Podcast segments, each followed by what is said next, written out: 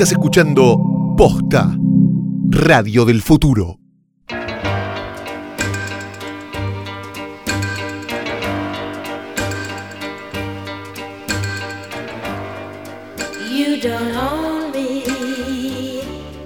Benditos los sumisos, Él los guarde, bendito sea el fruto, alabado sea. Bajo su mirada, queridos habitantes de Gilead, bienvenidos a un nuevo episodio de la tercera temporada de Centro Rojo. Mi nombre es Fiorella Sargenti. Yo soy Ayelen Oliva y vamos ahora a revisar estos episodios, tres episodios siguientes. Eh, que son bastante, bastante intensos, diría yo. Viene un poco la violencia. Sí, y generaron bastante polémica eh, este año. Bueno, esta temporada en general, el final, no sé si tanto como el final de la segunda. Eh, igual eso nos queda para el. No capítulo- podemos decirlo todavía. Eso nos queda para el capítulo siguiente, pero acá está como eh, lejos la parte más eh, debatida y discutida de- por, por determinadas decisiones de los personajes y giros que va tomando lo que sucede en Gilead. Pero antes de que escuches este capítulo de Centro Rojo, te avisamos que vamos a discutir, como te dijimos recién, pero lo volvemos a repetir, en profundidad detalles de las tres temporadas de The Handmaid's Tale del cuento de la criada, así que te recomendamos que las veas y te pongas al día para no spoilearte nada. O sea, Sí, anda a ver todo y volver. Porque repasamos algunas cuestiones más viejas también, y eso es bueno decirlo. ¿Dónde la puedes ver? Es súper simple, las tres temporadas ya están completas para ver todos los episodios on demand en Cablevisión Flow, la mejor manera de ver The Handmaid's Tale, que como todos los años es el sponsor exclusivo de Centro Rojo. En Latinoamérica, The Handmaid's Tale sale por Paramount Channel y en Cablevisión Flow ya puedes ver toda la temporada completa, tanto en su idioma original con subtítulos como doblada al español. No solo puedes encontrar la nueva, sino también las dos anteriores, como te decíamos recién, así que puedes ir repasando momentos clave también. Y si no conoces Cablevisión Flow, te contamos que es un servicio exclusivo para clientes de Cablevisión que te permite ver desde cualquier dispositivo la tele en vivo. Además, tenés todos los contenidos on demand de Flow y también están disponibles en el canal 1 de Cablevisión HD. Todavía no tenés Cablevisión Flow, no sé qué estás haciendo porque evidentemente no nos prestas atención. Pero bueno, descarga la app ahora en tus dispositivos. Es sin cargo para los clientes que tienen el deco de Flow o de Cablevisión HD. Si sos cliente de Cablevisión Clásico, tenés un mes gratis de prueba. Viví de Handmaid's Tale con Cablevisión Flow. Ahora sí nos metemos con el séptimo episodio de la temporada séptima. Para, ya sí, hablamos de tres, hablamos de tres, nos queda el séptimo, perfecto. Que se llama Under His Eye o Bajo su mirada. Y arranca con uno de estos eventos que a la tía Lidia parecen gustarle un montón, ¿no? Son medio como su salida de. Iba a decir de la semana, pero hay más de uno por semana, así que es como. Sí, tuvieron, eh, en un momento lo hice, ya tuvimos cuatro esta semana, Sí. tranqui. Sí, sí, sí. Estos eh, eventos que tienen un nombre, que son estas ejecuciones. en las Ahorcamientos, que- sí. Pero ahí le dicen, Sí. mez- es mezcla de participation y execution. Les dicen algo así como persecution o algo. Le pusieron un nombre. Todo tiene su nombre ahí. Todo tiene que tener el nombre. Bebé móvil ese también, todo. Sí, que básicamente es eh, hacer que las criadas maten a alguien que traicionó a Gilead de alguna manera. En este, en este capítulo arrancamos con una Econo Wife, ¿no? Que, que, que- que- a- a- yo me había olvidado un poco exactamente cuáles eran como sus obligaciones y demás, que básicamente son esas mujeres que no se sabe bien si son fértiles o no, que están casadas con tipos que no llegaron a comandante, que no son, eh, que, que- que- que no son alguien en este mundo de Gilead. Las clases populares, las clases bajas. Claro, no tienen martas que le arreglen la vida en la casa, no tienen criada, a nadie le importa si van a tener hijos o no, y de alguna manera son medio como los que viven más o menos como del más parecido ahora, ¿no? Pa- alguito de libertad. No, no lo sabemos mucho en esta temporada, no vemos mucho Claro. de eso. Lo único que vimos es en la segunda temporada, un poquito cómo era la vida ahí. Parecería que, digo, al no tener también, eh, no ser parte del poder político de allá y no tener estas criadas adentro de tu casa y las eh, las eh, martas adentro de tu casa y todo eso, uno pensaría que pueden vivir un poquito más su vida, un poco más ajenos, sin que les, los molesten demasiado, como vimos en esa segunda temporada donde uno de ellos era musulmán y, escondía el Corán abajo de la cama, algo que no podría hacer jamás alguien que tiene un montón de gente circulando por la Claro, casa. voy a decir una gilada, pero básicamente los otros no se pueden tirar un pedo sin que lo sepa. Totalmente. Tipo, incluso si sos comand los comandantes vemos cómo tienen que esconder sus cositas. De o- hecho, en el caso de Lawrence lo Claro. bien claro que le molesta muchísimo que haya tanta Sí. gente circulando y ello, eh, eso en un momento lo dice eh, Jun, que lo habla con el comandante y le dice, bueno, estás un poco cansado de que esté tanta gente acá. Y sí, un poco sí, y pasa esto porque, eh, digo, alguien que en verdad quisiera mantenerse un poco más ajeno no puede hacerlo. Eh, exactamente, sí, pero estos de alguna manera zafan un poco más. Y la vemos a Jun que empieza en el, mercadito a arreglar con Francis, con la, Marta de, de, Hannah, de la familia de los Mackenzie son. Eh, trata de arreglar algo para verla y ahí empieza eh, esta idea que se le instala a Jun de que los nenes, ningún nene puede crecer bien ahí. Sí, y vemos esa, esa situación donde comienzan a hablar de la posibilidad de que eh, finalmente rescaten a Ana de esa situación y se la lleven para otro lado, aunque la tía, eh, la Marta en ese momento le aclara que ella cree que está bien y que está viviendo una buena vida, que se siente contenida en la familia, que le va bien en la escuela, que por qué habría que hacer eso y finalmente la convence. Claro, tal cual, porque eh, es algo que empezó de alguna manera en la charla con eh, la, mujer, la, falsa madre de Hannah, esto de, pero mira, está bien cuando le dice como, pero le está yendo bien en el colegio, le dice, no, acá mm. no esta cosa no va a mejorar. Y de ahí, de ese germencito que empieza a, arrancar en, el mercado, pasamos a Toronto donde esto me, todo lo que va pasando en Canadá me interesa un montón. La vemos a, la Suiza está acusándola a Emily. En realidad tomándole declaración, ¿no? No sé si está acusándola. Lo que eh, pasa es que le Gilead le acusó, claro, Gilead le acusó y ella le tiene que preguntar por esas es como una abogada que te dice, bueno, decime qué hiciste y vamos a ver qué hacemos con esto. Claro, y le dice, a mí no me gusta hablarte de esto, pero acá lo que más me intrigaba es cómo funcionan estas cosas, porque a ella le preguntan como, bueno, eh, pasaste, le, le, tiraste el auto encima a un tipo y ella dice que sí, la tiraste a la tía Lidia, ella dice que sí, pero ¿cómo funciona cuando uno está secuestrado por un Estado, eh, porque claro, bajo las reglas, como le preguntan, ¿rompiste alguna otra regla en Gilead? Eh, sí, un montón. claro. Básicamente todas. Claro, y me, como que me quedó esta intriga de que, cómo funciona cuando un, un Estado te quita tantos derechos y garantías, eh, y está bien, tienen sus leyes que vos las estás rompiendo, pero cuánto no es en defensa propia. Sí, de hecho después hay una conversación interesante entre Moira y Emily, donde Moira le dice que van a ir a un acto donde está el ministro de Seguridad Fronteriza de Canadá, y vemos esa escena donde eh, estas personas que habían sido rescatadas de Iliad empiezan a insultar a, este ministro porque, eh, bueno, de alguna manera le dicen, ¿cómo podés negociar con Gilead? ¿Cómo podés negociar con un sistema que es autoritario y todo esto? Y vinculado a lo que acabas de decir vos, y también a cómo empieza a jugar eh, los terceros estados ahí como mediación por el tema de Nicole y cómo recuperan a la hija y todo eso bueno, aparecen claras referencias de lo que es la realidad, el mundo real y todo esto. Una de ellas más inmediatas también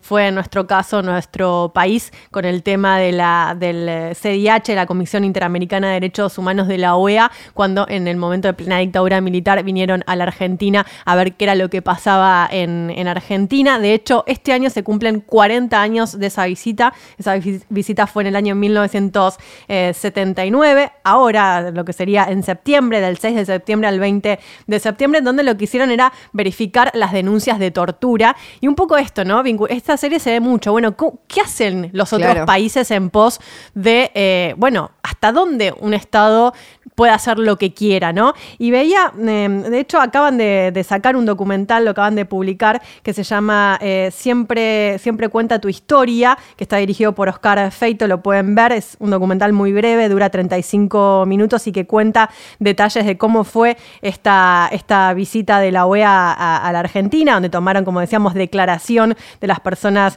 que habían sido torturadas, de las personas que estaban desaparecidas, por supuesto, eh, por las denuncias por parte de sus familiares. Y en ese momento habían encontrado 5.580 denuncias y 3.000 por parte de los organismos de derechos humanos. O sea, que en ese momento, y, te acordás en ese momento la campaña de los argentinos somos derechos humanos, no, no, no, no se metan con nosotros, está todo bien. Y en ese momento el informe, en una de las partes, dice que los gobiernos pueden hacer casi todo salvo torturar a su gente, juzgarla sin, eh, eh, sin su debido proceso y matarla. Entonces, en Mm, esto, que, sí. que claramente, obviamente, rige en, en- en Gilead, digo, ¿hasta dónde están las competencias de los organismos internacionales, de los países mediadores y de todo esto para meterse en este tipo de disputas? Y acá, bueno, tenemos claras, claras señales de que podrían hacerlo, ¿no? Bueno, y, acá en nuestra historia también, en, en esta visita que contás vos, eh, se vieron como situaciones que, que ridículas y lamentables y súper oscuras, como de mover gente para que no las vieran, de pintar paredes en las que terminaban saliendo y reapareciendo mensajes de personas que habían estado ahí eh, secuestradas y, y siendo torturadas, cosas muy Gilead. Sí, eh, ahí aparece Gilead. la idea de eh, la metodología de represión sistemática del Estado. Es decir, el Estado es el que claro. digita esto, lo arma y de esta manera se da. Por eso digo, en esta, la pregunta inicial que hacías vos, ¿hasta dónde una persona comete... ¿Qué, qué tipo de delito es cuando está ya dentro de un sistema que no tiene ningún tipo de ley ni respeto por los derechos humanos? Bueno, son las preguntas válidas que hay que hacerse ante este panorama. Otro ejemplo para traernos eh, un poquito más a la realidad de lo que está pasando también eh, con esto de las mediaciones y hasta dónde pueden los de afuera meterse en, los conflictos internos es lo que está pasando en Venezuela, ¿no? En el informe de la ONU, eh, donde Michelle Bachelet, expresidenta de Chile y también a cargo, es alta comisionada de la ONU y a cargo de vigilar, de controlar, de hacer este informe acerca de cómo se cumplían o no los derechos, se respetaban o no los derechos humanos en Venezuela. Bueno, sabemos ese informe que salió publicado en julio, donde dijeron que hay más de 5.000 muertes que se dieron en 2018 por resistencia a la autoridad. Y uno pensaría que estos son mecanismos también que lo vemos en Sí. Gilead.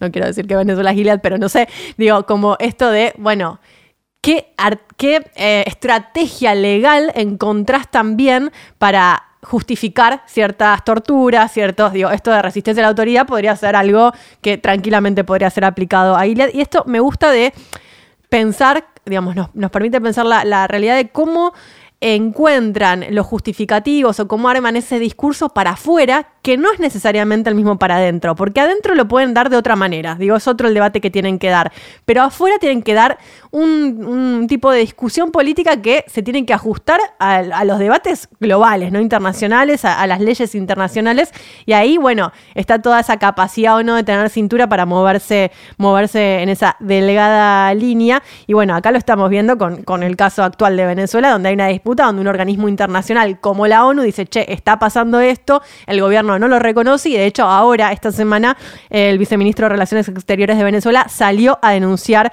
este, este informe y lo hizo ayer ante la ONU, dice que tiene inexact- inexactitudes, se lo dijo de esa manera. Inexactitudes, Podemos ok. ajustar esto.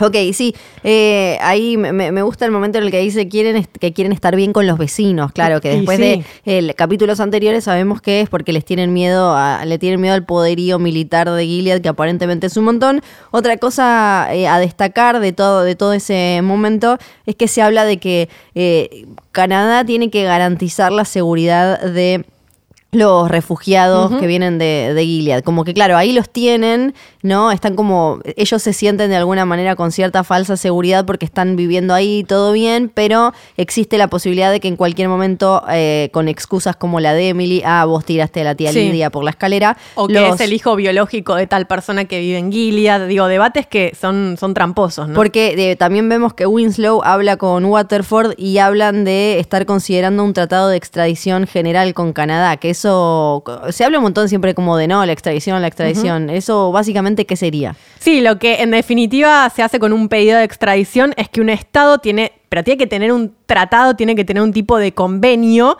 para que la persona que está acusada en otro país de haber cometido un ilícito dentro de tu país pueda de- devolverte a esa persona para declarar ante la justicia en tu país. Es un poco complicado, pero es, son acuerdos entre, entre los poderes judiciales para que pueda ser condenado a las leyes de, su propio país. Es lo que está pasando ahora, sin ir más lejos, no lo que está pasando, pero lo que desató todo el conflicto de las manifestaciones en Hong Kong con la disputa con China y todo eso, que estamos viendo a Hong Kong incendiadísimo con las protestas de los estudiantes, que en realidad marcan un debate mucho más grande, que es la relación, la, la- la- la autonomía que tiene Hong Kong eh, en relación a China, que quieren mantener eso y que quieren incluso ampliarlo y que China no avance sobre, sobre su legislación y su forma de decidir cómo elegir eh, mm, gobernadores, representantes, etcétera.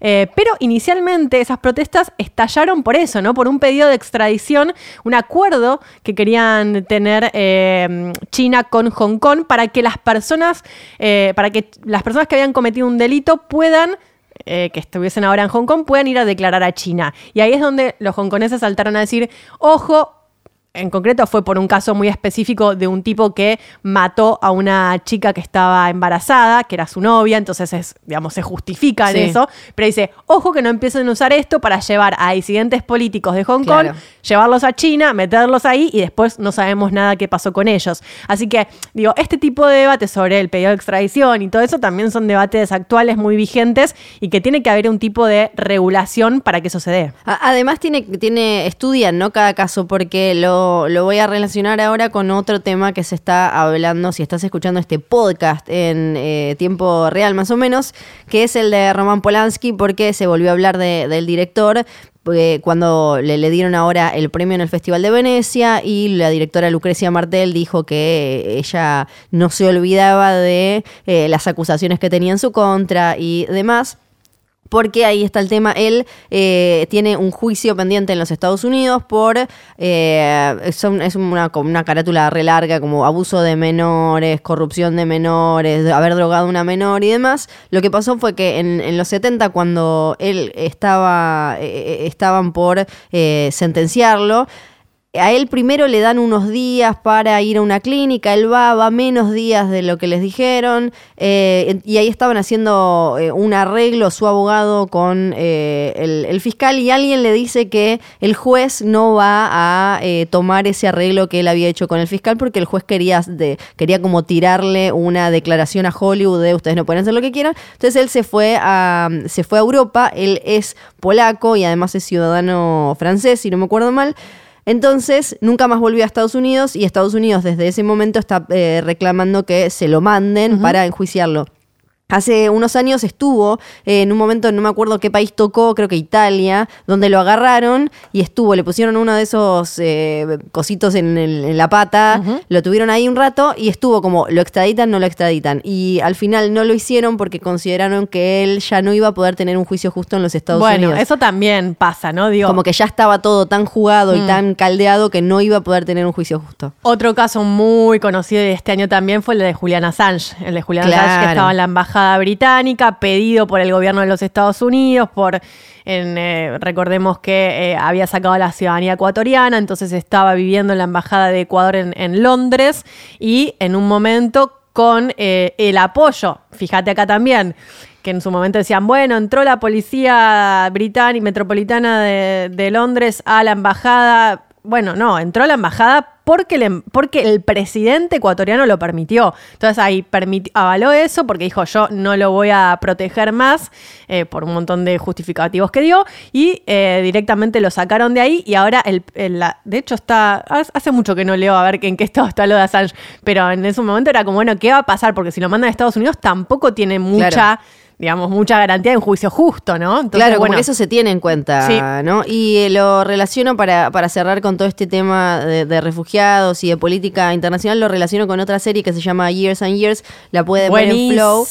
Claro, me, encantó. Donde vemos como un futuro cercano en el que está todo el tema de los refugiados y cuando de golpe un país los, los agarra, los acobija por un rato, los tiene ahí y de golpe les dice como no, ¿sabes qué? Ahora al final arreglé mm. con el, tu país que te tiene, te tenemos que devolver y que sea lo Sí, hasta como migrante, ¿no? Ya te diría, más, más allá de refugiado, que es una condición muy especial, pero como migrante uno siempre, imagino que, digo, por, por, haber hablado con muchos de ellos y eso, que uno está en una situación todo el tiempo muy frágil, ¿no? Mm, digo, hay estados que te garantizan, digo, si vos sos migrante, por ejemplo, en Argentina, en general tenés muchas más seguridades, podés sacar la residencia, es un país amigable, ¿no? Podés sacar la residencia rápidamente, digo, no tenés mayores inconvenientes. Pero hay países que son bastante más, más hostiles hostiles, ¿no? Entonces hay una sensación permanente de, bueno, ¿qué va a pasar? Digo, no puedo proyectar mucho ni a mediano plazo porque no sé qué va a pasar. De hecho, ahora está pasando con eh, las personas europeas. Eh, europeas me refiero a italianos, franceses, todo eso, europeo continental, que están viviendo en el Reino Unido, que dicen, bueno, con el Brexit, ¿qué va a pasar? ¿Qué situación tengo? Entonces, digo, esa, esa cosa de, de, de no, que no sea tu territorio Claro. nacional donde naciste, quiero decir, a eso me refiero. Bueno, siempre estás un poco con un pie, un pie adentro y un, pa- ¿Qué un pie afuera, ¿no? ¿Qué onda? Eh, claro, como lo de Trump también, que ahora le quiere sacar como la ciudadanía a medio mundo y demás. Y me hablando, gusta sacarle la ciudadanía. Quítale la ciudadanía. Hablando como de cuál es tu lugar, cuál es tu hogar, eh, al- eh, por ahí anda Serena también, que bueno, siguen en Washington. eh, Mm, Serena, no, no me quiero adelantar, pero mete no, la pata. Claro, y ella está como ahí como y le muestran Hace esta casa, mal. esta mansión llena de sangre y recuerdos ajenos puede ser tuya. ¡Ay, qué tentación! Esta cunita es mía. Claro, esta, y ahí hablan, eh, ahí dicen que eran de no me acuerdo qué religión y vuelve como, no, no- nos recuerdan de alguna manera que en Gilead no, no podés andar eh, manifestándote eh, en favor de ninguna otra religión. Y en una charla con Fred, Serena le dice... Quiero, quiero que encontremos un hogar. Qué Y él le dice, sí, vamos a Qué encontrar. intensa ella se pone. Sí, vamos a encontrar eh, nu- nuestro hogar. Vos tenés paciencia, yo estoy Mm. re haciendo mi trabajo. Y ella como, es como un momento medio como, ella siempre, eh, en esta etapa está como jugando a la buena esposa, ¿no? Sí, Todavía. igual yo que, creería, pienso yo, que un poco la perdemos a Serena, ¿no? Se va como, arranca Sí. muy arriba y se va como deshaciendo el personaje Sí, a medida que avanza la serie. Eh, bueno, y Sí. después, pero, pero es como un personaje que arranca siendo como, uno pensaría, muy complejo, más difícil de entender, que te exige pensar un poco más y después, bueno, em, se, se licúa un poco, mm, Sí. desde mi punto de vista. Sí, sí, eso le pasa, le pasa a Serena ni hablar. Después tenemos la situación de la escuela, ¿no? La- Sí. Donde va eh, Jun, donde en verdad hay antes la escena esa eh, que habla con eh, la, la esposa del, comandan- del comandante Lawrence, que está... mujer Buen personaje igual, como está- no, no tiene demasiadas dimensiones, también, pero ¿no? sí, me, eh, no- nos mostró como otra o- otro tipo de mujer en Gilead, ¿no? Sí. La que tiene los beneficios, pero en realidad no del todo, porque ella tiene una condición, no la pueden medicar, vive encerrada, Mm. entonces, entonces tiene libros, tiene cierta mini libertad en ese encierro. Sí, es alguien que no le gusta, que es crítica a eso. Básicamente eso es lo que vemos, ¿no? Como es una mujer crítica dentro de ese sistema que no se compra todo eso y que de hecho eh, más adelante creo que dicen en algún momento de, bueno, si nosotros nos tienen que llevar al paredón porque hicimos esto, lo tenemos que hacer porque la verdad hicimos todo mal. Entonces hay como una posición muy autocrítica eh, y que lo, digamos, su forma de absorber y de transitar esa crítica a Gilead es la depresión, ¿no? Es como un estado depresivo donde de alguna manera yo creo que Jun trata de rescatarla y lo hace a veces bien, a veces medio mal. En este caso, digamos, yo creo que este episodio se podría llamar el egoísmo de Jun de alguna manera. sí. Eh, y lo vemos también con la manipulación de esta, de esta mujer que no estaba muy bien y que la fuerza a salir porque a ella le servía utilizarla para ir hasta un lugar, hasta la puerta de la escuela de su hija, que no podría haber ido de otra manera, y entonces lo hace de ese modo, eh, sin importarle No, demasiado. Ahí la complicó ya a sin Francis, importarle que era- demota- demasiado No. qué le pasa, ¿no? No, la complicó a, a la que era la Marta de, Sí, de sí, Hannah. sí, entró a meter y a todas. Y a ella que no salía hace un montón, se, se nota cuando abren las cortinas y a ella el sol como que le hace mal, sacarla a la calle y exponerla. Mm. En a un momento cuando están cruzando el puente le dice, si querés volvemos. O sea, Sí. gra- gracias, te súper agradezco. Cuando aparte ya vemos también como cómo se va despertando la señora Lawrence y después ya medio como que reentra en una como, sí, vamos, saquemos a tu piba, como que entra en una que Y sí. claramente también era re cualquiera y la super pudre el capítulo, el primer capítulo de esta tanda, que es un poco la trilogía del egoísmo de June. Sí, esta- totalmente. Esta, tandita de, de capítulos termina con el- la, la ejecución de la Marta de, de Francis, que era la Marta que cuidaba a, a Hannah, y of Matthew diciéndole a June, con la tía Lidia te salvamos, porque Sí. eh, vos ibas a ir por el mal camino y esa niña necesita que que la cuiden en Gilead y que qué sé yo. Y ahí se sacó. Y ahí pasamos a... Ahí la empuja, se va, bardo, bardo total. Y es eh, otra vez armadura de, de- de- de la, de la trama de Jun nivel 1000, porque ella adelante de un montón de gente la, se saca el cosito, le pega, le pega a ella, hace cualquiera y... eh, Vamos a hablar más adelante, no ahora, de lo que piensa Margaret Atwood acerca de este, de este superpoder de June en esta temporada, porque... Es invencible. eh, sí, es invencible y a Atwood tampoco le gustó mucho Claro, eso. Es como, no. digo, "Bueno, paremos un poquito porque es raro. Me imagino, claro, ella es como su criaturita y de sí. golpe se la hicieron, sí, súper chata. El próximo capítulo se llama Unfit y acá tenemos un tema eh, con eh, nuestro idioma, con el español y ahí aparece el, el- el- el lenguaje inclusivo porque Unfit no tiene género y en, en, eh, en español tendrés, tenés que elegir inadecuado o inadecuada y ahí ya lo limitás. Es como pasa con un montón de cosas como Star Wars, The Last Jedi, los últimos Jedi. Mm. Las Porque The Last Jedi te queda como mucho más misterioso. ¿Cuánto? ¿Qui- ¿Es uno? ¿Son un montón? Eh, ¿Es ella? ¿Es él? En cambio, tener que ponerlo en español. Bueno, acá eh, entonces tenés que elegir o inadecuado o inadecuada cuando en realidad eh, es como un, un poco más amplio. Vemos que Off Matthew ya es persona. ¿Por qué no- dirías que se llama así? Claro. Eh, eh, vemos que Off Matthew ya está todo mal y ya las criadas funcionan en esta temporada como una, co- como una especie de, de- como un colectivo más organizado, ¿no? Me gusta esa escena como arranca la- la- el episodio con una situación muy sorora, diría, con una mina que se jugó en contra de todo y de solidaridad entre las mujeres, decir, bueno, Sí. esta mina jugó para otro lado. También me, genera cierta contradicción porque ella es una víctima más, digo también de todo eso, es una víctima más de ese sistema. Es como el caso, o sea, me, me parece que mm, rosa el tema de Janine también. Janine, bueno, está mucho más desequilibrada emocionalmente, pero digo, acá cómo podés... No pareciera que es una mina que es cómplice en un sentido, eh, no sé, perverso, de que realmente quiere, sino es como, bueno, la absorbió ese sistema y eso también pasa en la realidad, ¿no? Los sistemas también totalitarios, opresivos, donde está el de adentro que de repente te juega para el otro lado, pero también son las estrategias de, de cómo sobrevivir a eso, digo, no lo estoy justificando, digo, me parece más complejo en esto de, bueno, ¿es la enemiga de todas? ¿O es la forma que, que por donde le disparó, por ejemplo, el miedo, una forma de protección que siente que tiene que hacer porque para de esa manera garantizar su vida? Eh, eh, digo, me parece más complejo, ¿no? De ponerla en el lugar de la, la Sí. mala que denuncia y que todo esto. Es que este es el episodio del canibalismo entre mujeres. Mm. Sí. Eh, total, y como dentro del Igual lo patriarcado... pondría, lo pon- yo lo pondría más, ah, mira, ibas por ese lado, yo lo pondría más del lado del, de la humanidad. O sea, no, sí, de- sí. Eh, ni hablar que es como es como la, Cómo la- sobrevivimos. la violencia horizontal en, Sí. un, en, en un sistema en el que los, los eh, vulnerables y, y los eh, eh, lo- los que la pasan peor em, terminan canalizando eh, esa bronca, ese enojo en los que tienen al lado o abajo y no para arriba, Sí. que es lo que se ve porque es el episodio. Este también es conocido como el episodio donde vemos que, que era de la tía Lidia antes Sí. y vemos exactamente eso, como cuando agarras toda tu frustración y dolor por un Mm. sistema que por algún motivo consideras que te falló, te haya fallado o no, te esté, eh, te esté violentando o no, te haya hecho algo o no, y la, re- la redirigís para los costados o para abajo. El mensaje es ese, ¿no? La tía Lidia, digo, conocer la historia de la tía Lidia me parece que es básicamente eso, como entender que una falta de amor y de contención y unas carencias mal canalizadas por todos lados que, que se van por este, por este costado. Lo vemos muy finito cuando ella decide en su momento en, en la otra vida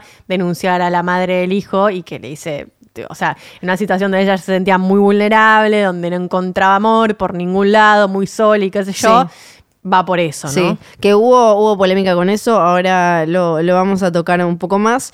Pero sí, totalmente. Y además hacen, creo que este capítulo hace algo para mí muy inteligente poniendo en paralelo lo que está pasando con Jun, con lo que hizo la tía Lidia en, en los flashbacks, que es básicamente lo mismo. O sea, eh, Jun en este capítulo se mete en lógica Gilead eh, a pleno y, termina convirtiéndose en este capítulo en, en la villana y termina usando las mismas herramientas que la tía Lidia en su momento, que, que, que ella, ahora, ahora hablamos un poco más de los flashbacks, pero esta cosa de la debilidad o algo que yo considero una debilidad en el otro me enoja porque en realidad es algo que habla de mí y disparo y le disparo toda, toda la mierda. Porque hay algo también, creo... ¿Cómo que, ¿En qué caso lo decís? En el caso de los dos, porque hay algo también, creo, no solo a Jun porque eh, Of Matthew le hizo algo, sino también creo que hay algo de que como Of Matthew vive en una especie de pedo mental o algo como de qué bueno, ya tuve varones y que se le empieza a quebrar cuando sabe que es una nena y está incómoda con este embarazo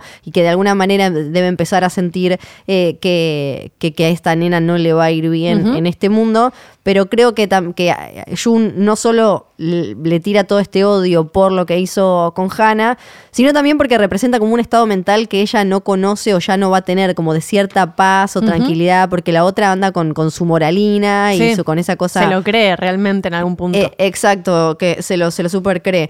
Y también eh, hay, hay, toda una conversación eh, donde Jun habla con Lorenz sobre la mujer, la estás matando, porque Lorenz empieza a ver esto de como, ah, esta le da como, ¿por qué no juegas a las cartas o algo? Y le dice que vos la estás matando. Cuando hablan ahí también de el, parto en este en el que estuvieron las criadas donde se murió la nena y ahí le empieza a aparecer a Jun también esta eh, esta imagen de que mejor muerto que en Gilead, que es algo que te da la sensación de que ella ha llegado el momento, es, que es capaz de darle veneno a Hannah y a ella. Sí, totalmente. Eh, sí, mm. con tal de no estar ahí. Es como que ella empieza a entrar muy en ese mambo cuando agradece que la bebé haya nacido muerta. Bueno, recordemos ya desde el primer episodio que en su momento ah, contaban esto de que no había, no había, no había mm, lámparas colgando, no había sábanas, no había, o sea, sábanas sí, pero no había objetos que pudieran, que la, donde las criadas se pudieran matar, ¿no? Directamente era como esto de eh, y lo hablamos mucho acá, de que no sos dueña ni de tu propia muerte, o sea, a ese nivel.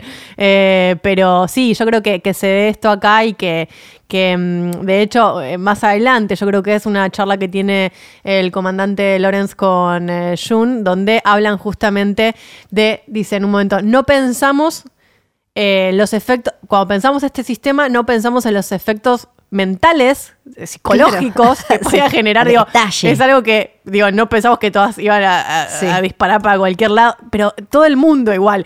pienso desde un comandante hasta Serena, hasta las criadas, las tías, todo. Digo, ¿cómo, ¿cómo te dispara un sistema tan asfixiante como este? El cerebro, la mente y qué sé yo. Y no pensamos tampoco en el amor él creo que dice maternal, diría yo, creo que, podemos discutirlo, pero en el amor de, un padre o una madre, sobre todo una madre, vamos a decir, de una madre a un hijo, ¿no? Que también puede mover mucho más de lo que cualquiera estaría dispuesto a dar. Entonces, dice, esas dos variables no las tuvimos en cuenta y realmente eh, hoy no se nos está tambaleando un poco todo el esquema. Vemos algo de, de no sé, la psicopedagogía burda o como no sé cómo llamarlo de Gilead, en un momento que me encanta, que es cuando las tías están discutiendo en esa mesa que se le mueve el centro, eh, qué criada va, porque la criada que viene de tener, creo que es of Andy, que viene de tener a esta bebé que nació muerta y hablan de qué hacer con June y de que la casa de los Lorenz es un bardo. Y, ahí empezás a ver como, claro, como los, mm. los prejuicios o las ideas que manejan mm. para, para... Sí, a mí ahí no me cierra entonces que haya si existe, eh, si digamos, uno supone que existe esa instancia siempre, no me cierra que Jun haya ido a la, casa del comandante Lorenz jamás. Digo, una mina que. Pero ahí la pidió Lorenz. Claro. Lo que no, nos queda claro es cuánto cuánta voz y voto tienen las tías, más que mm. recomendar o mm. controlar un poquito o, qué sé yo. Sí, la pidió especialmente, es verdad. Lo que sí, ahí también es que la casa, la casa de los Water, eh, de los. se me fue el nombre de los Waterford, gracias. Eh, también es un bardo, se le suicidó una y la otra hizo alto quilombo todo el tiempo. Igual es una bola de quilombo. te imagino que todas tienen su historia. pero sí, pero. Me gusta que estaban chupando además, ¿viste? Estaban como pasando su licorcito. Ah, sí, como, licorcito. Sí, tipo como. Estaba prohibido, señor. Como mi abuela con sus hermanas jugando a la canasta. Claro, tipo, y se pasan como los, eh, los archivos y el licorcito. Y ahí sí tenemos que entrar entonces de. Ay, por favor, metámonos con la tía Lidia, me la tía Lidia y su pasado. De hecho, el otro día la vi a la actriz, que no sé cómo se llama, por supuesto. Sí. Que estaba vestida de ser humano normal y me impresionó de una Sí. manera como dije, ay, mirá qué moderna. Es muy de tener personajes Porque le, le pega mucho ese personaje, realmente encaja muy bien. agarra, los agarra y le saca todo el jugo. Hubo polémica en medios feministas eh, internacionales eh, y que se dedican a temas de género por estos flashbacks. A ver. Yo tengo una- mi opinión, ahora la vamos a discutir. La vemos a, entonces a la tía Lidia, que era una maestra, eh, que... Afectuosa. Sí, Cariñosa. como eh, cariñosa, sin mucha vida social, que gusta del director, pero no hace nada con eso. Empieza a relacionarse con una, una madre joven, con un pibito que hace lo que puede, pobre, la- no, no- no tiene un padre que, que aparezca y que se la juegue. Ella es como súper mojigata, la vemos. Empieza a abrirse porque la, la relación, que hay un momento donde no te queda claro como si que yo creo que lo que quisieron mostrar es esto. A ver, vos qué pensás. Cuando ella empieza a relacionarse con, con la, la piba esta, cuando la maquilla y Sí. eso, hay un momento cuando la toca Le gusta. donde vos decís, Yo pensé que era gay Claro. en ese momento. Yo pensé que viene- también. Viene, viene beso. de- tal cual, después la idea con la que me quedé es que ella vivía una vida tan, eh, tan cerrada y tan eh, de, de- de- de autocensura y de represión, de autorrepresión y todo, y con un pasado claramente de haber sido, eh, haber sufrido bullying y demás, que el contacto físico de otra persona, además de su religión y todo, le generó algo que, que- que me, parece, después entendiendo cómo termina la historia con el director, que era como ese contacto físico que no, no quiere decir ni que sea Sí, heterosexual o homosexual, sino como que alguien la estaba tocando y ella estaba sintiendo Sí. algo que no, no sabía encajar bien dónde. Coincido, pienso en gente que uno conoce que es así, viste, que es como muy cerrada, muy para adentro, muy yo puedo con todo, no sé qué, y de repente, viste, es, es no, no, ni siquiera digo la caricia real, literal, Sí. digo, tenés un, un Un gesto, roce, un algo. no, y un gesto Ajá. humano eh, de decirle necesitas ayuda, querés, Sí. algo que te acer, que la acerque realmente a esa persona y ves como como es una coraza, ¿no? Como es algo, la forma que encuentran para, para eso y, se, y se, se deshace completamente. De hecho, más allá de esta caricia, lo vemos también con, con el regalo, con todo eso, ¿no? Con situaciones donde ella parece quebrarse, ¿no? Parece una situación donde realmente es una forma de escapatoria que tiene, aunque en el momento que le dice tenés que salir, ella dice, yo no necesito, o tenés gente, yo tengo gente, no estoy sola.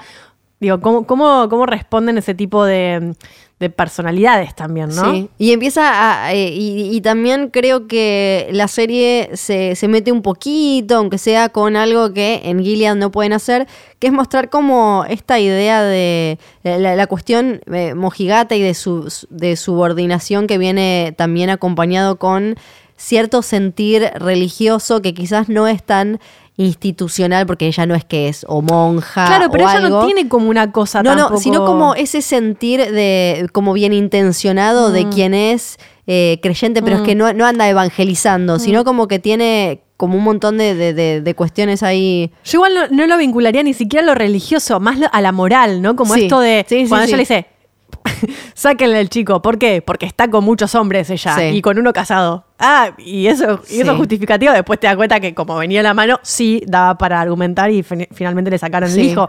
Pero es como una cuestión muy moral, digo, de, de lo que debe ser. Y, de, y obviamente cuando hay tanta moralidad encima, hay una represión importantísima. Sí, hay una palabra que se usa todo el tiempo para describir eh, a- en esta temporada of Matthew y a la tía Lidia, que es en inglés y no, no tiene para mí que es self-righteousness, que es como creerte moralmente superior o en un lugar que es como lo que ella tiene, eh, tiene todo el tiempo, afloja, llega ese contacto humano y el momento que generó más polémica es el de eh, cuando finalmente en Año Nuevo pasa algo con el director, se besan, ella tuki, le agarra, lo voltea, lo Igual, paquetea.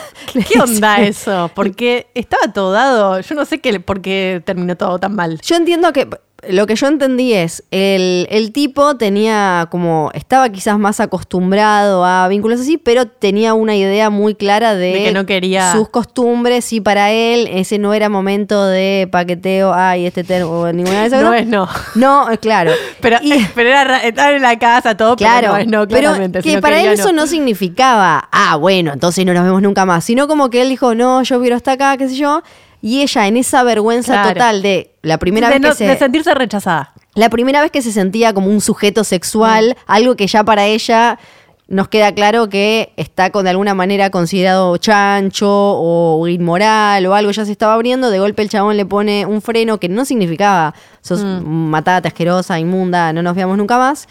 Eh, y lo que decían en algunos medios era, ah, al final entonces a una de las grandes villanas de, de Handmaid's Tale la convierten en villana porque la rechazó un tipo. Para mí eso es una mala comprensión de lo que pasó. Para mí eh, lo que la hizo retrotraerse era la vergüenza de su propia mojigatería y de, hmm. su propio código moral hmm. que, se sintió humillada, pero no por, ah, me rompiste el corazón, porque el tipo no le rompe el corazón, porque el tipo, lo vemos hasta en el último momento en el que ella está hmm. buchoneando, eh, haciendo que se lleven al nene. Él sigue tratando de acercarse, pero es ella la que, la que se encerró como en su propio, en su propio código eh, moral súper estricto y, sí, y yo creo que no tiene que ver solo con el caso del de, eh, el vínculo con el varón, en ese caso, es con ella misma, ¿no? Digo, cuando la vemos que llega a esa fiesta con ese vestido y ella no se reconoce y se mira y se pone cara de que se quiere ir, que se siente incómoda, que no le gusta, eh, iba a decir gustar, a todos nos gusta gustar, pero esto como de,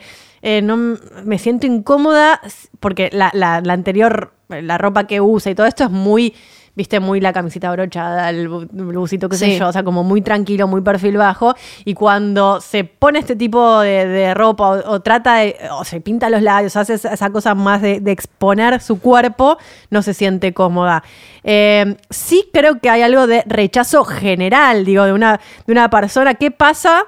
Con aquellas personas que, entre comillas, no encajan en el mundo. Digo, esta, esta gente que históricamente que, que, tiende también a cosas, a encerrarse en sí mismo, a un montón de cosas, que siente que su cuerpo no encaja con los patrones, los estándares de belleza que existen en el mundo. ¿Qué pasa con estas personas que sienten que eh, la forma de amar que tienen no encaja con el mundo, que se reprimen en un montón de cuestiones? Y creo que eso sí es como la sumatoria em, de, de que te puede llevar este tipo de soluciones y de salidas medidas medio, terribles. Digo, no, no quiero generalizar porque es como un error, pero vemos cuando hay, por ejemplo, casos de, digo, pienso en Estados Unidos, casos de... Em, de tiroteo, digo, y si indagás, también por ahí hay historias, viste, de un, de un pibe que estaba muy sola y sí. viste, entonces, digo, eh, hay que también, eh, esas son como las reacciones de, gente que, que, no se sintió contenida en algún momento y, bueno, encuentra la puerta de escapatoria que encuentra. Sí, y ahí... Pero no lo asociaría jamás a un, concretamente un rechazo por un no, tipo. No, yo tampoco, por eso se había armado eh, esa charla y a mí no me parecía, no me parecía eso tampoco. Y ahí me gusta el paralelismo que hay con, con Jun, porque Jun en su mambo contra eh, Of Matthew también termina utilizando, sabiendo como, como mujer lo, todo lo que significa la maternidad, que es como uno de los grandes temas eh, de, la serie, ella lo utiliza como un arma en contra de Ofmacio. O sea, la acusa, el bullying que ella le hace, la acusa de no querer ese bebé que lleva adentro. Y en el flashback lo que hace Lidia es lo mismo, es con esta piba, sabiendo lo, lo, complicado que es, las dos pasan de sensaciones de compasión y sororidad, de estar como muy en una con, las mujeres y, eh, empatizar con la maternidad y todo lo que trae, qué sé yo, pasan a usarlo eh, como arma en contra de esas otras mujeres, cada una en su historia. Por eso me, ahí me gustó mucho que, que se pongan eh, eh, lado a lado estas dos. Oficialmente me parece en este capítulo Jun pasa a ser, eh, está bueno también eso, como es un poco un mini Breaking Bad de Jun y de la tía Lidia, como las dos de alguna manera pasan a, a, ser las villanas de su propia historia. Y el, irónicamente, el último capítulo que nos toca... Para, te olvidaste el final ah, claro. Sí, claro. El final es dramático. El final es por suerte, volvimos a la primera temporada de Sangre Sí, Es tremendo, es tremendo. El final ese donde vemos... Me encanta. La verdad, a mí me gustó. Es un poco oscurito además, pero a mí me gustó porque en esa cosa me gustó. Porque tiene esa cosa hiper intensa, violenta de película de acción y tiros y cosas y sangre pero con la sutileza de la mirada de Jun todo el tiempo con, con su compañera, que es la que termina desatando toda esa Sí. tragedia dentro de, del supermercado, que termina, bueno, casi la mata a Janine con Pobre una lata. Janine. con una lata Para de colmo le dan el ojo en el- en el ex ojo, pobrecita, Me- me- por- Le empieza a dar con fuerza, una fuerza. Acá yo me imagino que Margaret Atwood se puede haber enojado porque ¿por qué a Jun no le tocaba ni un pelo cuando estaba embarazada y a esta fue como pa, ok, no se le notaba Sí, mucho, pero... pero, bueno, acá mm, dos cosas. Me parece que por un lado, y ahí se entiende el comportamiento de, nunca me acuerdo el nombre de esta chica, de la compañera de Jun, eh, se entiende Of el Matthew.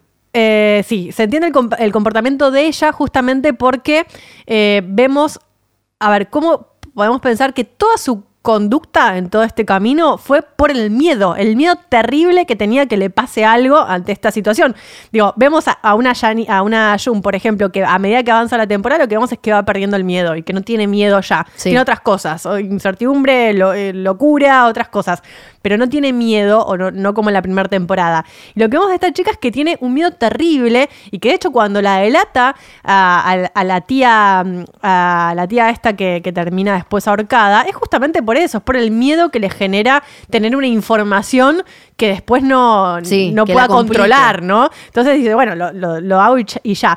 Y digo esto porque ahí vemos esa situación donde ella la ve a, a Jun hablando con la tía Lidia y le agarra un terror total pensando que la- le está diciendo algo más Sí. en contra de ella, porque en definitiva es eso, porque es muy sutil, pero en un momento cuando eh, Jun ve que la está mirando, se, se esconde sobre la capelina Sí. esa que tiene y se le ve solamente la boca y hace una sonrisa, una sonrisa diabólica, como ya diciendo... está en nivel Joker. Sí, como, claro, y como diciendo, te estoy matando, hija de puta. Bueno, Sí. y en ese momento Y en realidad ella se saca. le está diciendo que la va a sacar. Pero, pero Jun lo hace consciente. Sí, sí, sí, Jun claro. hace diciendo, ¿sabes qué? Se, le- se nota en la Mirá. cara, en la cara al final cuando terminan pegándole el Claro. a Matthew que Y ahí tenemos la otra escena también de, de una mirada muy sutil, donde ella le hace una- unos ojitos diciendo, "Mat- mátala a la tía Lidia. Sí. ojitos. Sí, es hermoso. Muy, en paz ella. Eso, esa, esa escena me gustó mucho. como, "Mat- Es un hermoso. tirito ahí, y ahí aparece todo el desastre que le terminan este, tirando el tiro a ella por la espalda y la tía Lidia sacada. ¿Por qué? Porque tenía un Ahí hay bebito. Claro. Claro, hay, hay que prefería que la maten a ella a- al bebito. Sí, sí, y pasamos al noveno episodio, el último que vamos a comentar hoy, que irónicamente me gusta, se llama Heroica. Y eh, ya Jun está directamente en otro plano, la tenemos a ella todo el día viviendo porque la tía Lidia la castiga en, eh, en la habitación del hospital en el que está Of Matthew, que no me acuerdo el nombre de verdad, pero te pido mil disculpas Of Matthew, estés donde estés escuchándonos, eh, no me acuerdo tu nombre.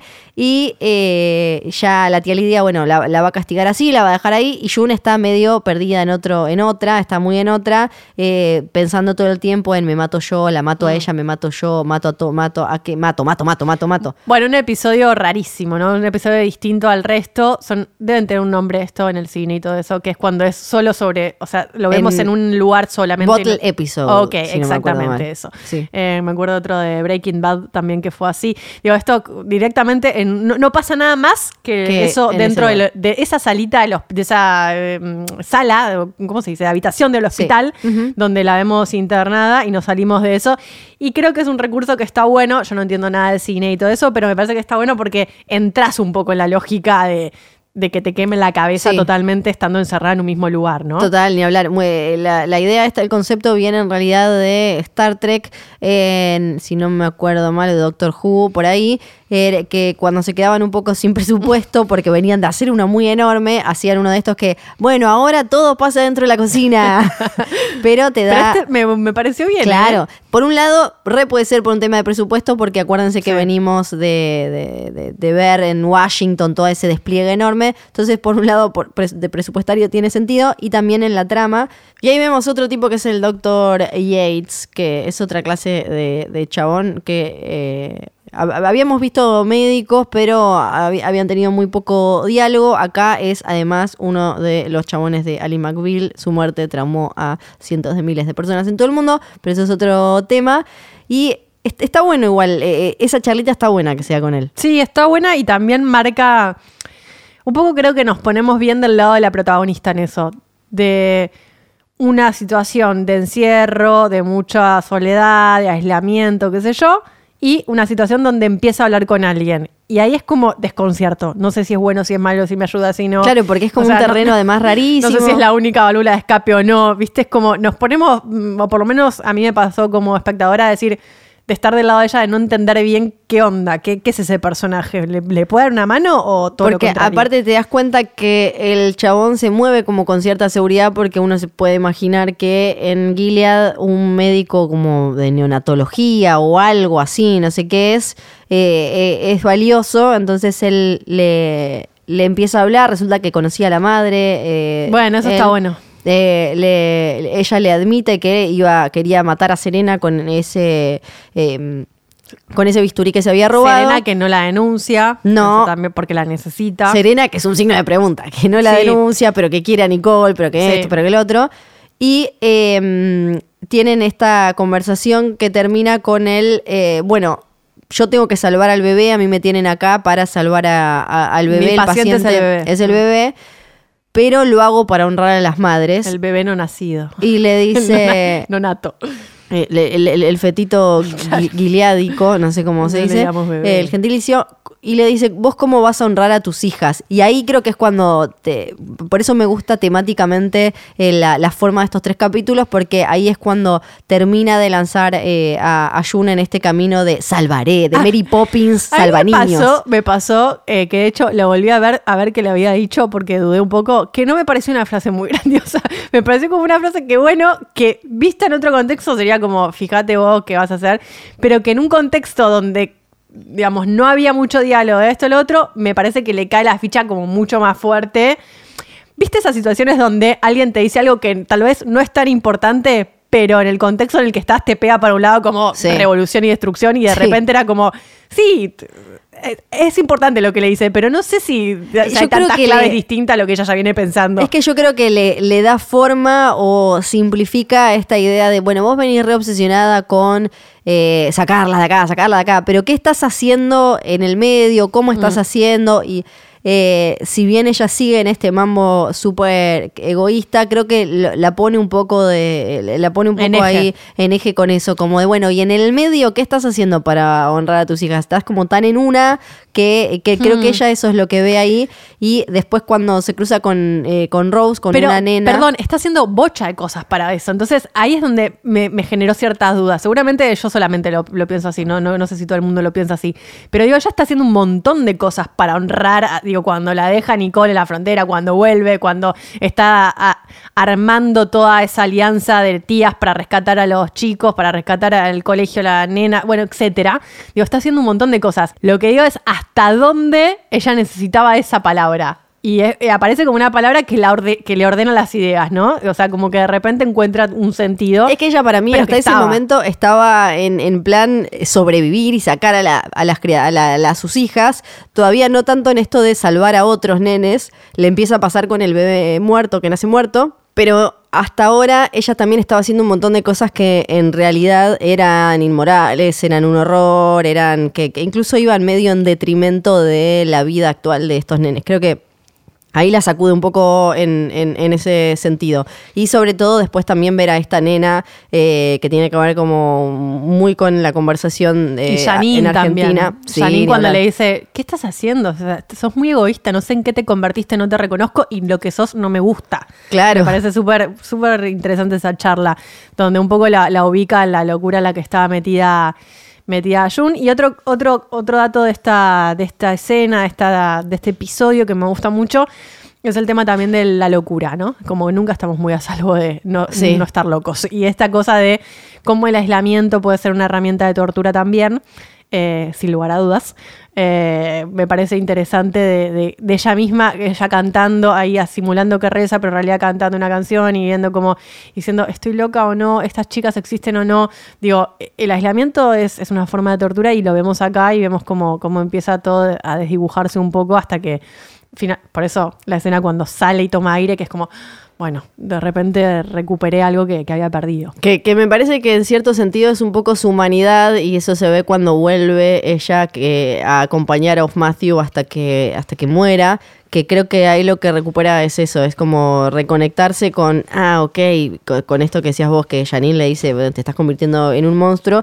Y eh, muy bien elegida la canción Heaven is a Place on Earth, que viene a representar de alguna manera todo esto y su pasado que eh, la- le, le recuerda lo que era y eh, lo que se terminó convirtiendo. Nos quedan cuatro episodios nada más. Sí, ¿podemos decir algo? Sí. Bueno, porque nos llegaron mensajes a centrorrojo.posta.fm. Uno es de Marianela Sánchez, por ejemplo, que nos saluda y dice: Hola chicas, no se dan una idea de la alegría que me dio. eh, que vuelvan, dice, nos cuenta que eh, empezaron a juntarse con un grupo de amigas en la casa de una de ellas para ver la serie los viernes y se volvió una rutina muy hermosa. Dice que gracias a eso tiene una anécdota para contarnos que se la va a guardar para el último episodio porque está relacionada con la última parte. Y hace dos preguntas. Uno, Fío, ¿vas Sí. a leer el libro en algún momento? Yo creo que cua- eh, sí, yo creo que ahora que ya se separó tanto de la serie lo voy a lo voy a leer porque por lo leer. que por lo que por lo que vos decís ya está, ya no es como otra cosa muy distinta. Y vinculado con la lectura y vinculado también con una pregunta que nos hace Marianela, Marianela C. Sánchez, es el tema de que esta semana fue el lanzamiento de Los Testamentos, Sí. el libro de Margaret Atwood, la secuela del cuento de la criada, un cuento escrito en 1985, que ahora tiene esta segunda parte, donde no se basa en el- la voz, no va a estar puesta en June. De hecho, esto Que lo se la dijo- arruinaron en la serie, dice Margaret. no, no sé si bien, pero es como, viste, bueno, esto ya no me sirve más, por- dice ella. O sea, yo siento como un desafío muy fuerte ahí que no sé Claro. si puedo cumplir. Eh, y bueno, va a poner la, la voz en una joven criada en Gilead, interesantísimo eso. Se escribió, la idea está situada 15 años después del, del libro, eh, del final del primer libro, y una joven canadiense que se escapó cuando era bebé,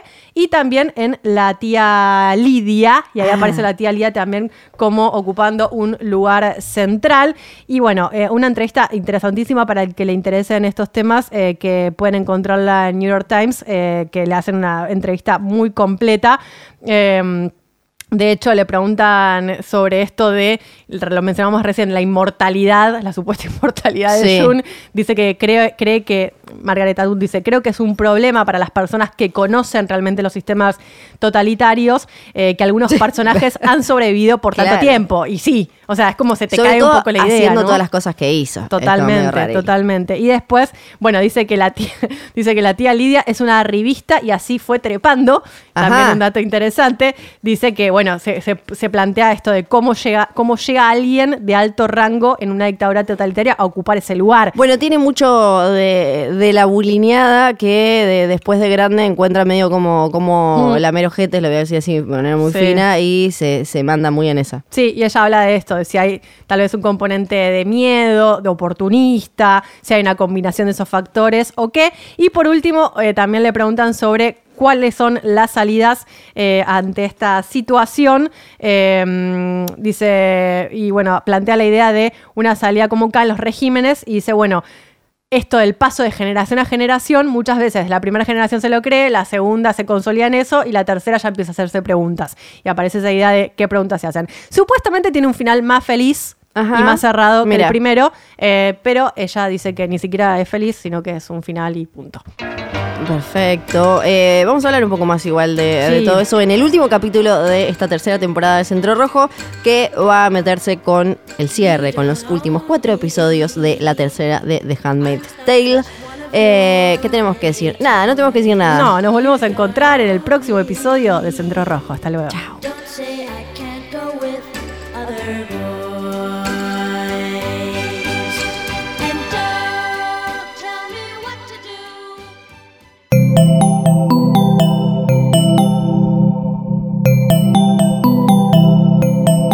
Estás escuchando Posta, Radio del Futuro.